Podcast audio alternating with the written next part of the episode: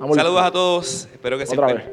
Saludos a todos, espero que se encuentren bien. Mi nombre es Andrés Lara Cuente, junto a mi hermano, Víctor Mateo, y hoy tenemos un invitado especial, el pastor Joselo, Mer- bueno, José Mercado. José Mercado, Sí, alias Joselo. Joselo. Y hoy vamos a estar hablando en el capítulo 8 acerca de la ética y cosmovisión, de algunos aspectos relevantes de hoy día, como la pandemia, eh, el racismo, el marxismo cultural, entre otros temas. Así que quédate con nosotros. Ahora sí, hoy estamos muy contentos de tener a un invitado especial, una persona que apreciamos, queremos mucho, a puertorriqueño, es lógico, simplemente hace falta mirarlo, amante del café, el pastor Joselo, José Mercado, alias Joselo. ¿Cómo está Joselo? Estamos bien, gracias al Señor, contento de estar junto con ustedes eh, acá en la isla. Está muy serio, me preocupa. Estamos empezando. este, yo, No. yo he visto los chistes malos que No, no, ustedes mira, hacen yo y los estoy dejando. Yo tengo una petición. No, no quiero caer en la trampa de hacer chistes malos.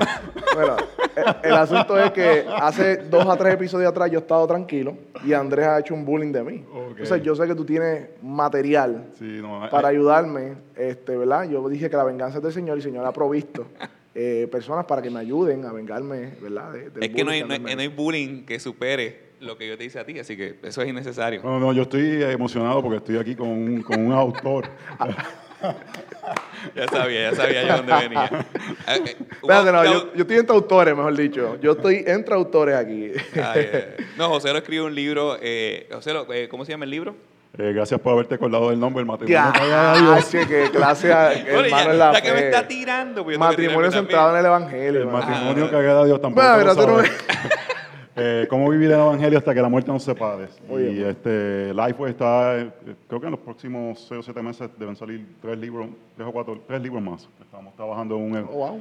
en un comentario de Lucas. ¿Ok? Eh, estamos, es- va a salir uno de sufrimiento y va a salir uno que yo creo que vamos a tener quizás una conversación de esta, en una perspectiva reformada, continuista. Ok, ok. Este, pero el énfasis también es de cómo eh, esa narrativa la controlan los extremos y cómo tenemos mucho más en común los continuistas y los, y los este, cesacionistas bíblicos. Ok. Amén. Te lo voy a comprar para criticártelo. Ah, el, Te lo, te lo- te lo- te lo lees en el jet camino a... ah, camino a a, Meca, California. a Meca. Camino a California. Y A Meca. comenzamos con perspectiva. El capítulo Gracias. 8. Vamos al grano, por favor. Cortamos. bueno, eh, la idea de esto es que podamos tener perspectivas. eh, ambos son pastores, eh, uno en Maryland, otro aquí en Puerto Rico, Carolina, y ambos se tienen como pastores enfrentarnos eh, a todas estas ideas que estamos viendo eh, y las ideas tienen consecuencias. Eh, necesariamente las ideas tienen consecuencias, las ideas no se quedan eh, en la nada, sino que se, se convierten en acciones de, de las masas, por decirlo de alguna manera. Y ellos como pastores de iglesia están, están llamados a cuidar al rebaño, están llamados a informar al rebaño de cómo la Biblia y Dios eh, ve el mundo, contrario como el mundo se ve a sí mismo y cómo presenta las soluciones. Así que en ese sentido, ¿qué- ¿cuáles son las preocupaciones que has visto, este, Joselo, en cuanto a esto de las ideas que estamos viendo en el mundo, que se está moviendo, ¿verdad?, hacia el globalismo, hacia el marxismo cultural, hacia diferentes eh, narrativas referente al Estado, a la victimización, entre otras cosas. Bueno, eh, un, una- un aspecto que yo pienso que muchas veces no nos damos cuenta de algo que comentaste, que las ideas tienen consecuencias y que lo que pensamos Ay. tiene importancia y, y las ideas que abrazamos y eh, muchos creyentes aman al Señor, eh, tienen un- buenas intenciones, pero permiten que ideas del mundo afecten cómo ellos ven la vida. Y, y yo le llamo esto cosmovisión y ética. La cosmovisión, como yo veo el mundo, afecta cómo voy a vivir las decisiones que voy a tomar. En Romanos 12 yo creo que es un texto importante para esto. Y si no se, no se adaptéis a este mundo, Ajá. sino transformándose mediante la renovación de su mente, para que verifiquen cuál es la voluntad de Dios, lo que es bueno agradable y perfecto. y aceptable y perfecto. El punto es este. Necesitamos que nuestra mente sea eh, impregnada de la palabra del Señor para poder eh, ver las ideas que el mundo quiere infiltrar en, en la comunidad de creyentes y poder responder de formas que sean bíblicas. este. Y, no- y como dice eh, el pastor Joselo, la conmovisión son los espejuelos Que eh, que nosotros vamos a ponernos para nosotros visualizar E todos los, eventos, la cultura, filosofías, ideas de, en el mundo y dentro de la comunidad de fe también. Eso, y eso incluye todos lo- lo- los sentidos. Exacto. Así que tiene consecuencias en la forma en que vivimos. Correcto. En ese sentido. Y la Biblia está llamada, ¿no? Los creyentes están llamados a que la Biblia pueda filtrar, por decirlo de alguna manera, todas esas ideas, así como filtramos un jugo de China y se queda todo ese gaspajo ¿verdad? afuera. De la misma manera, la Biblia coge todas las ideas del mundo y filtra y, y, ¿verdad? y la, la vemos de una manera bíblica cuando Tú, tú mencionaste algo y por, por beneficio de, lo- de los oyentes, marxismo cultural. Quizás Ajá. algunos dicen, ¿qué es eso? Ajá. ¿Qué, qué es eso de marxismo cultural, José? Lo que, porque la gente puede decir, marxismo cultural, marxismo- el marxismo no murió ya. Eso es una idea del pasado. Eso, Eh, algo que es importante y que no quiero, quiero ser justo para las personas que siguen eh, aspectos que están relacionados. Marxismo cultural no es un grupo de personas que están tratando de controlar el mundo. No es, no es- no es el Illuminati. Ajá. Ajá, ajá. Pero son ideas de índole marxista que Karl Marx vio la opresión económica como lo que controlaba las sociedades y toda esta idea y, teo- y- y filosofía de que viven gente oprimida y gente que son opresores, se movieron aspectos de la cultura y por eso vemos ahora esas conversaciones en el racismo, en la sexualidad, eh, La economía. en los géneros, en todos estos aspectos y eh, muchas personas creyentes desean utilizar algunas herramientas de un aspecto filosófico que se llama eh, teoría crítica. Ujú. Desde mi perspectiva, hay muy pocas cosas que podemos ganar de ese aspecto de teoría crítica, porque son filosofías adaptadas de este mundo. Eh, y no son aspectos que muestran eh, verdades y principios bíblicos, donde se le gesta la responsabilidad del individuo y los, los pecados son puestos en aspectos amplios de tu raza, de quién eres, y lo que te da autoridad para hablar es que eres oprimido. Así que si tú eres un pastor blanco, no puedes hablar de un tema, aunque la palabra de Dios te dé la autoridad de hablar de algo. Porque lo que te da autoridad es que eres una persona oprimida. Y en estos momentos, ¿quiénes son los más oprimidos? Pues un afroamericano, lesbiana eh, o transexual. Y la iglesia ha adaptado en cierta forma algunas de estas ideas, el lenguaje y ese lenguaje. lenguaje y ideas, y se ven en todos los aspectos donde más que nada lo que queremos es este sentido de igualdad, pero no igualdad de, de leyes, de oportunidades, sino queremos igualdad de resultados.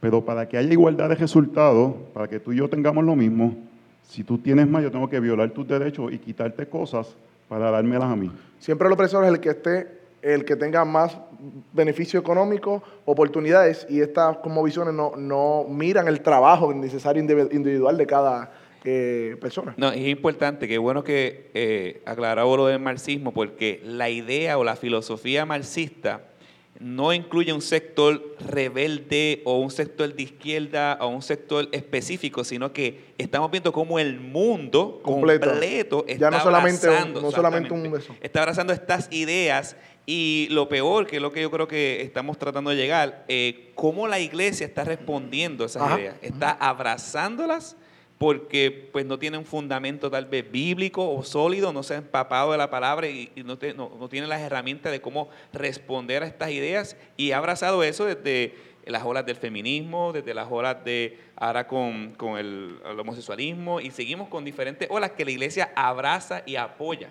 Sí, y, y no lo, y no lo ven, no, cuando tú hablas con personas que in- ven estas ideas y no ven lo malo, tú te dices, pero, pero, pero no entiendo, ¿cómo no lo ves? Y es que también, el, en la perspectiva, eh, si nos acercamos al entretenimiento, está funcion- y las redes sociales están funcionando como informadores. Sí. Eh, tú ves una serie de Netflix, eh, eh, por ejemplo, hay una en Apple TV, ¿verdad? Se llama The Morning Show. Aunque es una temática acerca de lo que sucede en los programas televisivos, lo que está metiendo detrás de todo eso es la opresión de las mujeres en el trabajo. Y hay escenas en donde tú ves que la mujer se ve empoderada. Entonces, son escenas, parecen inocentes, pero están enviando mensajes todo el tiempo. Igual, ¿verdad? Películas que ya últimamente, si no hay una escena gay, eh, ya esa película no puede ser publicada porque hay, hay hasta eh, eh, trabajos que se encargan de analizar si esa película es sensitiva a esa comunidad y tienen que imponer ¿no? esa, esa y, la, y están consumiendo eso los niños desde pequeños, los adultos, y entonces empiezan a, ¿cómo se dice? A- cuando el Espíritu Santo es cauterizado, eh, empiezan a, a cauterizar la mente, cuestión de que ya tú no lo ves como algo malo, lo, lo vas normalizando. Exacto, eso es, es el propósito de la cultura, normalizar conductas que son contrarias a la palabra del Señor. Eh, la cosa. Algo que es importante, yo creo que la iglesia tiene que ver que hemos en cierta forma, eh, el marxismo eh, o ideas de este índole, ajá. desea que el Estado sea el redentor. Ajá. Y en estos diferentes problemas que hemos tenido, pandemia. En el contexto en que estamos ahora. Eh, y- Vamos a hablar de eso ahora. y- igualdad y todo. El Estado es el redentor. Y pensamos que el Estado es el responsable de crear condiciones de igualdad y distribuir este, los bienes. Esa es una idea marxista 101. Distribución de bienes igualitarios eh, por medio del Estado. Cuando, si tú tienes más y yo tengo menos, lo que la Biblia presenta es generosidad voluntaria. Seguro. Y Manda a los ricos que, lo que no sean avaros ni pongan su esperanza en riqueza, sino que tengan para compartir con Y otros. Exactamente. y el que no Sí. tiene o el que robaba, que, Que hará- trabaje. que trabaje para dar más. Para dar más. Exactamente. Entonces, la iglesia debe ser un ente generoso, debe ser un ente que quiere ayudar a, a las personas que están en situaciones Difíciles. económicas difíciles, pero lo quieren ayudar con lo principal que necesitan, que es el Evangelio. Y si esa persona no trabajaba, que trabaje. Ajá. Si esa persona eh, quizás no manejaba sus finanzas bien, que las pueda manejar bien. O si esa persona en verdad estaba en una situación bien complicada, darle herramientas para que pueda Salir. tener eh, la dignidad de poder trabajar, producir y ser una persona que eh, el trabajo da un sentido de satisfacción porque fuimos creados para glorificar a Dios de esa forma. Entonces la iglesia lo que ha- se ha convertido en este ente que depende del Estado para la ayuda social y no somos lo que deberíamos ser, que ser, ser, ser miembros que queremos generosamente ayudar a personas de una forma que sea caritativa. Entonces, porque a veces tratando de defender estos programas parecemos que no queremos ayudar al pobre. ah, Sí, sí, Y seguro. yo creo que hay unos aspectos que la iglesia tiene unas responsabilidades bíblicas, especialmente dentro de los que están en la comunidad de fe. Claro. Gálatas pen- menciona eso. pero- Primeramente a los de la iglesia y también. exactamente. Entonces queremos ser eso también. Exacto. Y, Sí. y, y Andrés, en el contexto ahora, con esto de la pandemia, José mencionó algo de que queremos ver al Estado como el redentor, el que no, el que, el que entonces ecualiza la cosa, entonces la iglesia como que en ese lenguaje se ha perdido, entonces, ¿dónde la línea del Estado con la iglesia en esto de la pandemia? Quizás podemos abundar un poco en ese punto. Sí, hay, hay algo importante que quería mencionar. Es que la sal y la luz del mundo no es el Estado, es la iglesia. Ajá. Y eso aplica en todos los ángulos y todas las esferas de la vida. a, la- a mí lo que, lo que me preocupa es, que estaba hablando del Estado y sus limitaciones, es que el- el- la iglesia tiene que entender cuál es la función redentora eh, y su función como iglesia en esta tierra y cuál es la función del Estado y cuál es la función de, de la familia, que son las instituciones puestas por Dios eh, para, para su propia gloria. Por ejemplo, eh, bíblicamente hablando, vemos claramente que la iglesia tiene el rol de ser la, salir la luz del mundo, tiene el rol de proclamar el evangelio, de Columna y baluarte de la verdad. columna y sostener la verdad. Eh, el Estado, para más decirte un ejemplo, la Constitución de Estados Unidos está basada en las, pa- en las escrituras, Ajá. está basada en principios Bíblicos. bíblicos. Entonces, ¿qué te está dando a entender? La familia, ¿cómo, ¿cómo funciona la familia? ¿Qué es la familia? Está basada en la Biblia. Entonces, todo esto coopera, todo esto coopera Es junto una cooperación. no es algo que me voy en contra, eh, eh, el Estado es superior, eh, la, la iglesia es, es- es- es superior, es que todo hay, hay una armonía, es algo holístico que coopera para glorificar a Dios y el avance ¿verdad? del Evangelio.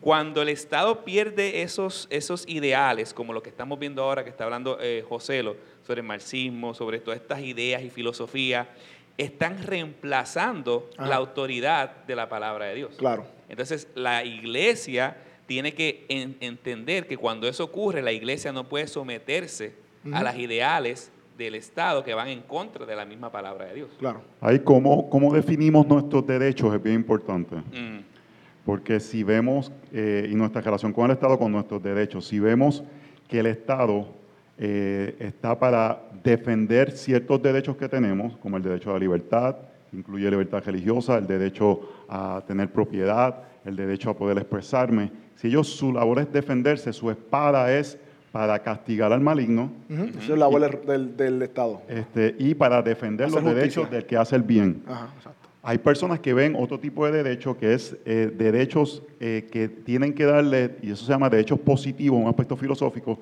y es que el- eh, ellos tienen derecho a plan médico, tienen derecho a casa, tienen derecho a educación, y esos son aspectos que el Estado entonces tiene que vo- volverse el proveedor de eso, en lugar del Estado ser un ente que Dios utiliza para que las condiciones estén, para que las personas puedan ser fructíferas y lograr ciertas cosas, eh, que hayan las condiciones eh, equitativas para que cualquier persona pueda eh, ser fructífero en medio de esa cultura.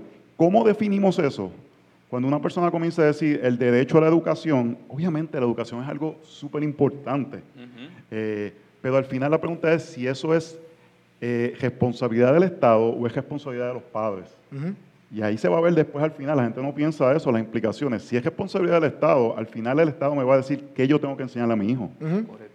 Si es un derecho, yo solo estoy entregando esa autoridad al Estado, al Estado, en lugar de ser algo que el Estado permite que yo como padre sea el que instruya a mis hijos. Y eso tiene que ver con muchos diferentes Entonces, se comienza definiendo cuál es el rol del Estado, si es para defender y poder proveer condiciones para que los seres humanos puedan ser fructíferos o es un ente para proveer las necesidades del ser humano. Y con esto de qué pasó con el racismo, yo escuchaba, estaba escuchando muchos análisis y mira un análisis práctico que ha tenido consecuencias a nivel de hoy. Eh, uno de los, estos personajes negros que estaba hablando, ¿verdad? En contra de Black Lives Matter y en contra de todo este movimiento, que era personaje negro, me reservo el nombre de Estados Unidos, decía que el, error fue que el Estado vino en los años 50 y 60 a proveerle el welfare. y iban casa por casa de todas las comunidades negras que los veían ¿verdad? como víctimas o que los veían como minoritarios o personas que necesitaban. Y comenzaron a mantener, en vez de proveer, los, eh, proveer la forma de que ellos progresen, le empezaron a mantener y muchos padres de familias abandonaron las casas porque la, mujer ya podía sustentarse por sí sola. Entonces esos hijos crecieron de familias negras sin la figura paternal. Y obviamente hay una grande este, estadística de correlación de ausencia de figura paternal con criminalidad.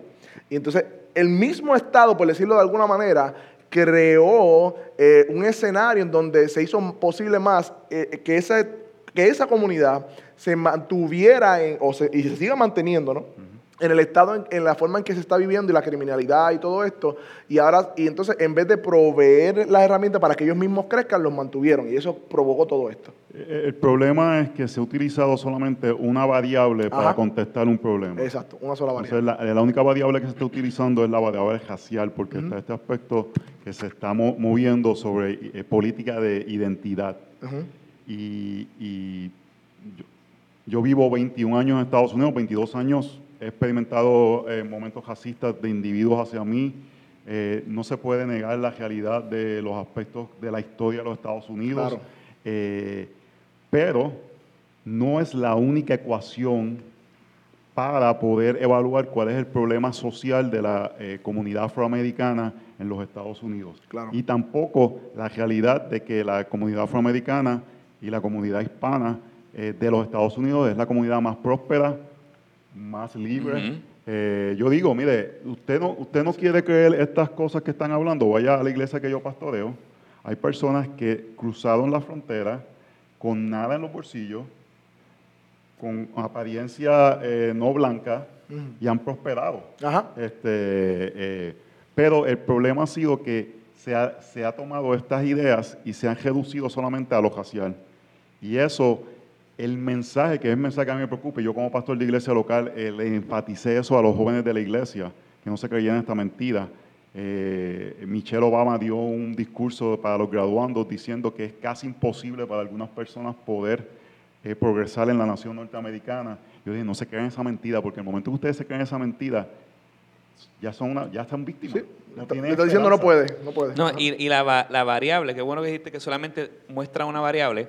La variable la tiene la iglesia, se llama el pecado. El pecado es la raíz de todo lo, de, todo lo malo, de, ¿verdad? de la abundancia del corazón.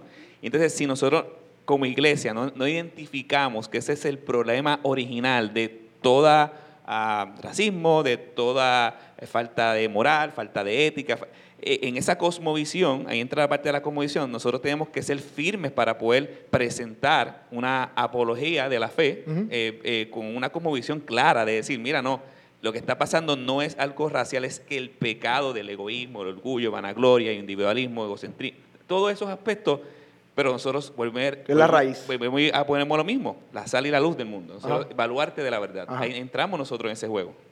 Entonces, entrando un poco a la pandemia, porque esto está bien relacionado, la gente a veces no ve, pero eh, las mismas ideas del Estado siendo el redentor es lo que ha pasado con la pandemia. Mm. Y, y eh, Yo le estaba comentando a ustedes que eh, el día 11 de marzo eh, fue un día que no me, se me va a olvidar nunca, que fue el día que el, eh, el presidente habló a la nación sobre la emergencia. Y a mí lo más que me sorprendió no fue que las iglesias se dejaran de congregar, porque en aquel momento era obvio, no teníamos la, la, la data. información. La información era eh, razonable que no se juntaran grupos grandes de personas. Pero a mí lo más que me sorprendió fue las razones que daban. Y vez tras vez, tras vez, tras vez, yo lo que escuchaba era lo mismo. Romanos 13. Romanos 13, basado en que el Estado tiene autoridad, basado, básicamente lo que está diciendo, el Estado tiene autoridad. Y esa parte, a, a mí yo lo vi un poco que estas ideas de que el Estado tiene tan, un rol tan grande y tan importante en la vida de toda la sociedad, hasta la iglesia. Y muchos cristianos Ajá. Cayeron en eso mismo. No estoy diciendo que el Estado no tiene un rol, pero para mí eh, la parte que no vemos de Romanos 13 es que Pablo le estaba escribiendo a un grupo de personas que cada domingo estaban desobedeciendo al César. Todos los domingos ellos estaban haciendo desobediencia civil. Y Pablo le está diciendo a ellos, yo sé que ustedes están desobedeciendo los domingos para ir a, a- a congregarse, porque en aquel tiempo tú para adorar tenías que adorar un Dios que era aprobado por el César Ajá. Y, y rendir culto al César. Pero ellos estaban todos los domingos eh, adorando al Señor. Y, y yo veo la tentación. A ver, si yo no tengo que obedecer al César en Pues esto, tampoco acá. vamos en- en- Sin tributo, porque habla del tributo, Sí, habla no, de... no, no voy a pagar, no voy a pagar Sí. taxes, no voy a pagar cosas, porque yo soy del reino de los cielos. De- Y- desobedece a César para pecar contra Dios. En vez de obedecer y a Dios. ahí Pablo le dice, no, no, no, no, no. El domingo pasa algo único. El domingo se junta el cuerpo de Cristo. Y es algo que no es negociable. Eh, pero en tu vida como individuo, eh, tienes que someterte a las autoridades porque Dios ha puesto esas autoridades. Y ese es el aspecto, digo, que no se diferenció eh, y rápidamente fue en, la, en la autoridad del Estado. Yo lo veo como que la iglesia coopera con el Estado cuando el Estado hace pedidos razonables Claro. Eh, por el bienestar de la comunidad. Tan pronto, y esto es lo que ha sucedido en algunas jurisdicciones de Estados Unidos, tan pronto el Estado muestra que no está eh, aplicando sus pedidos de forma equitativa, que está, no está haciéndolo de una forma que sea eh, fair, como justa, y le permite a casinos reunirse, pero a la iglesia no reunirse. Promocionar protestas. Ese aspecto, eh, para mí ese fue el momento. Cuando ellos dijeron, la gente puede protestar, pero no puede ir a la iglesia, Sí. para mí ese fue el momento que mi conciencia me dio, mira, ya, ya no se puede hacer más Sí. nada. Sí, sí, ya, ya. ya. Eh, y eh, yo creo que pueden haber todavía iglesias que digan por la- el lugar donde está, qué tanto contagio hay, qué cantidad de personas eh, son de alto riesgo. Hay iglesias que en Estados Unidos todos son viejitos. Hace sentido en su que, contexto cada que cual, cada cual tome sus decisiones pero que estén claros, es importante. pero eh, defender todavía en el contexto de Estados Unidos que el Estado está aplicando de una forma igual en muchas jurisdicciones y la iglesia debe someterse a eso, yo creo que es un poco inocente de la iglesia y pensar el, eh, lo mejor del Estado en este momento. No, y, y- y- y lo, como- y lo me siento como un peor, abanico, estoy así. y lo peor es que, que muchas de las leyes... Esos son los chistes malos que Sí, te digo. mo- monguísimo malo, por eso lo, lo ignoré. que tú estás- tú estás muy profundo, lo, que- lo peor, lo peor es que ah, se me olvidó lo que decía. No, lo, lo pe- lo Ah, pe- ah. no, lo peor de todo es que la iglesia eh, no ha visto cómo el Estado está quebrantando su propia ley y constitución.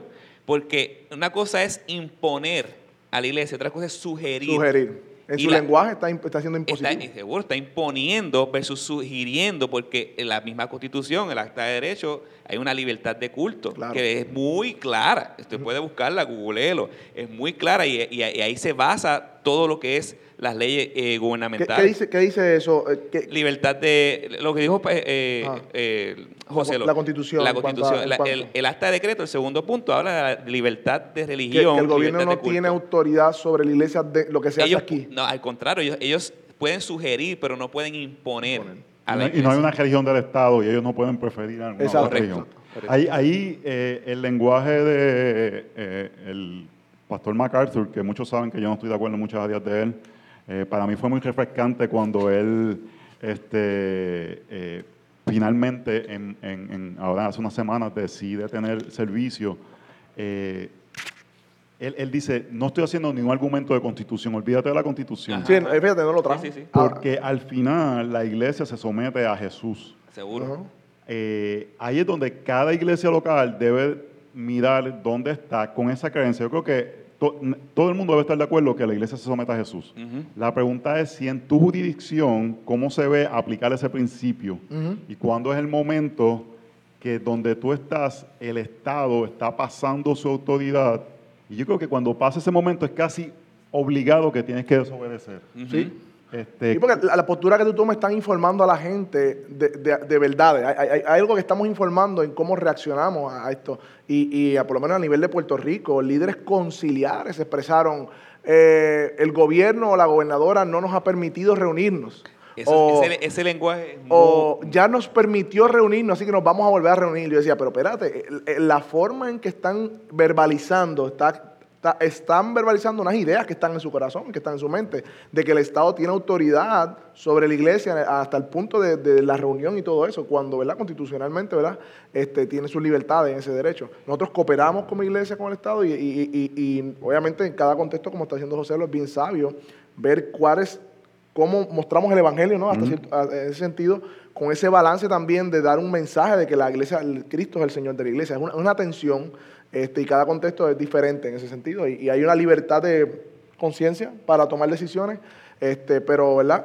Déjame, déjame decir algo ahí de este, algo que, que queremos como iglesia y ahora que vienen elecciones.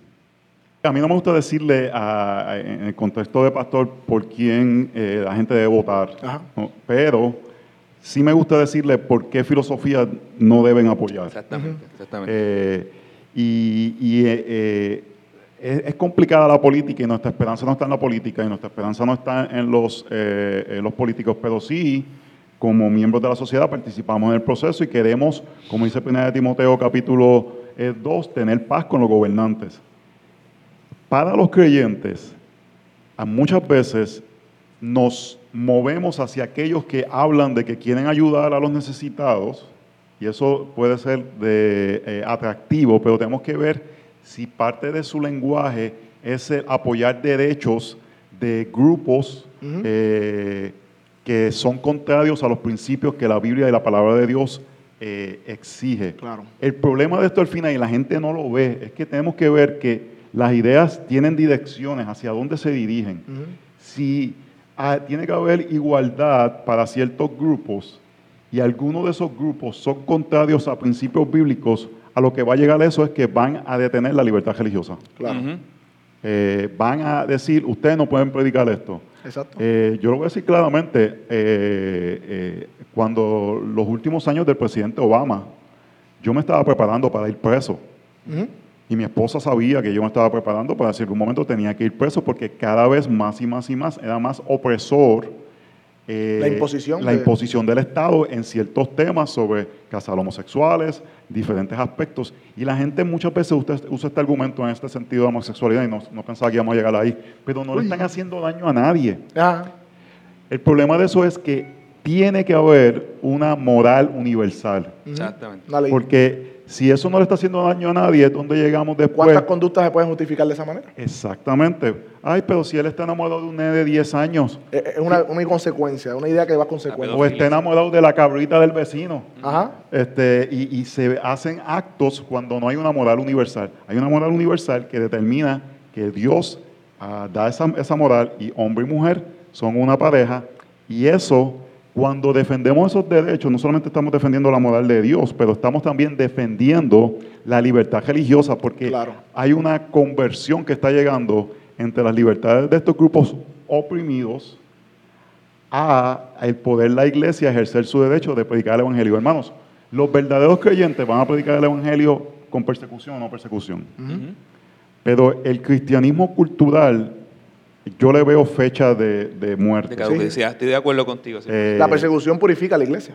Sí, no- a mí no me gusta eh, como que hacerlo glamoroso la persecución porque vemos vez tras vez que la Biblia dice oremos para tener paz con los gobernantes. Claro. Yo quiero tener paz con los gobernantes. Yo prefiero bregar con Ciro que bregar con, con el rey de Babilonia. Claro. Pero la realidad es, y este es la- el aspecto, los creyentes, yo digo, estamos ciegos de que apoyamos políticos con agendas claras que no van a permitir que lo que nos, más nos importa a nosotros, bueno, a mí no me importa si eh, me van a dar ayudas federales, a mí no me importa si van a, a mí me importa que me permitan predicar el Evangelio. Claro. Yo lo voy a predicar como quiera, pero si tengo la libertad del Estado, el problema es, y una de las razones es que muchas veces eh, eh, hacemos como que algo eh, glamoroso de la persecución, es que la iglesia ha perdido el tiempo cuando tenemos libertad. Claro. Sí. Y no hemos hecho lo que tenemos que hacer, que es predicar la verdad eh, con mucha pasión y de una forma que sea bold, que sea valiente. Entonces, tenemos que ver las consecuencias de apoyar ciertos candidatos que apoyan agendas que son contrarias no solamente a principios bíblicos, pero la gente no ve al final que son contrarias a que la iglesia pueda proclamar la palabra del Señor. Se nos, se nos adelantó el tema con la, de la política. Eso- de la no, bien, eso fue un preámbulo. Tenemos, tenemos ya un, un taste de lo que viene pronto, así sí. que una premonición ahí. Hay, Este, hay algo que quería eh, eh, puntualizar. Yo creo ¿Cuáles que son los peligros, Andrés, y ir concluyendo ¿no? de todo esto? ¿Qué peligros como eh, esto crea precedentes? Este, esto está informando a la gente hacia una dirección. Ya eh, hablo de las ideas. de- de- Yo creo que ya eh, José lo fue bastante claro con, con los peligros. Este, como bien siempre decimos, lo- lo- los medios eh, predican también, e informan también a las personas. Y yo creo que el peligro más grande es esa autoridad ah, que le estamos permitiendo a- al Estado de que tome eh, dirección de algo que no le corresponde a él, que es la iglesia, de iglesia. Cristo. Entonces, ese, ese es el peligro más grande. De ahí salen muchos puntos adicionales. Pues, ahí puede salir este ah, permiso. precedentes que estamos correcto. abre puertas a otras Entre cosas. otras cosas. Pero realmente ese, es- ese es el punto importante. Eh, José lo fue bien balanceado porque habló muy claro de, la, de, la, de honrar, el sometimiento, eh, y hizo el balance entre eh, la libertad de culto y poder este, juntos como iglesia adorar al Señor. Que en ese sentido creo que ese es el, el- el precedente más, más significativo. Muy bien. Sí, sí. ¿Cómo, cuándo y dónde adora la iglesia del Señor? Eso determina el Señor, Ujú, no determina el Estado. Correcto. Otros aspectos, podemos cooperar como individuos, nos sometemos al Estado, pero cuando eh, ese momento sagrado que la iglesia del Señor se reúne, eso lo determina la palabra del Señor. Eso es así. Y, y, rápido, yo pienso que uno de los problemas grandes que tenemos, José, lo- eh, tiene que ver con eclesiología y la naturaleza de la iglesia. La iglesia no ha entendido cuál es su función y, qué, y, qué, y cuál es su rol, ¿Cuál es el rol? dentro de la sociedad, pero también dentro del mismo cuerpo. ¿Y qué es la iglesia? Ese es un tema que nosotros debemos de tocar constantemente en este mundo que ha perdido la esencia de lo que es la iglesia, con una baluarte, sostener la verdad del cuerpo de Cristo, entre otros Voy, aspectos. voy a decir una última, de, que, que en la pandemia la gente yo he visto que no tiene una buena teología de la presencia de Dios, porque... Dios eh, está en a- todo lugar, yo puedo adorarle en mi casa. Dios está Sí, en todo lugar. correcto. Dios está en todo lugar. Amén. Pero Dios ha prometido estar de una forma especial cuando el templo, y el templo no son las paredes, el Nosotros. templo son cada uno que somos unos Punto. ladrillos donde Dios habita. Eso Efesios 2 lo, lo pone claramente.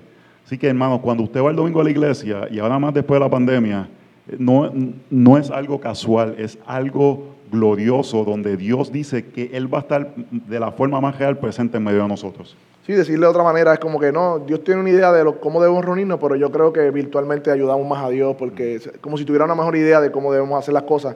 Dios te equivocaste, nosotros sabemos cómo hacerla porque la pandemia nos, nos a esto nos vamos a mantener así. Obviamente estamos contradiciendo a Dios en nuestro- con nuestras acciones, así que Ah, Y hay algo que quiero, ¿verdad? No quieren acabar para- estos muchachitos. Para, no, para finalizar, ¿no? Es que, es que estoy entre autores, los autores y los parte- pastores hablan. La esperanza del Evangelio. Quiero, quiero ser claro con eso. ¿Por qué? Porque estamos bien, bien hablando de todo La esperanza del. Evangelio. Sí, No, porque, no, es verdad, es verdad. ¿Por qué? Porque Hay una ausencia de eso. Dios es, es soberano y dirige su iglesia. Claro. Y las puertas de Hades no van a poder prevalecer contra la iglesia. Entonces, son cosas que tenemos que eh, eh, meditar. El aspecto de la José- soberanía de José- Dios. José lo dijo algo esta semana que me gustó, acampar en estas Acampar. promesas y verdades. ¿Por qué? Porque el Evangelio continúa. Sí. Los cielos y la tierra pasarán, mas mis palabras no pasarán. Ujú. So, no sé si José lo... Quiero animarles por lo que están haciendo. Los chistes tienen que mejorarlo, pero lo demás, el contenido está bueno. La Es culpa la- de él. La mayoría de los chistes son de Andrés. No, es culpa tuya. Así que gracias por conectarse una vez más a Perspectiva. Hoy tuvimos la bendición de estar con el pastor José Mercado. Eh, gracias por estar Joselo. con nosotros. Bueno, José, lo de cariño, ¿verdad?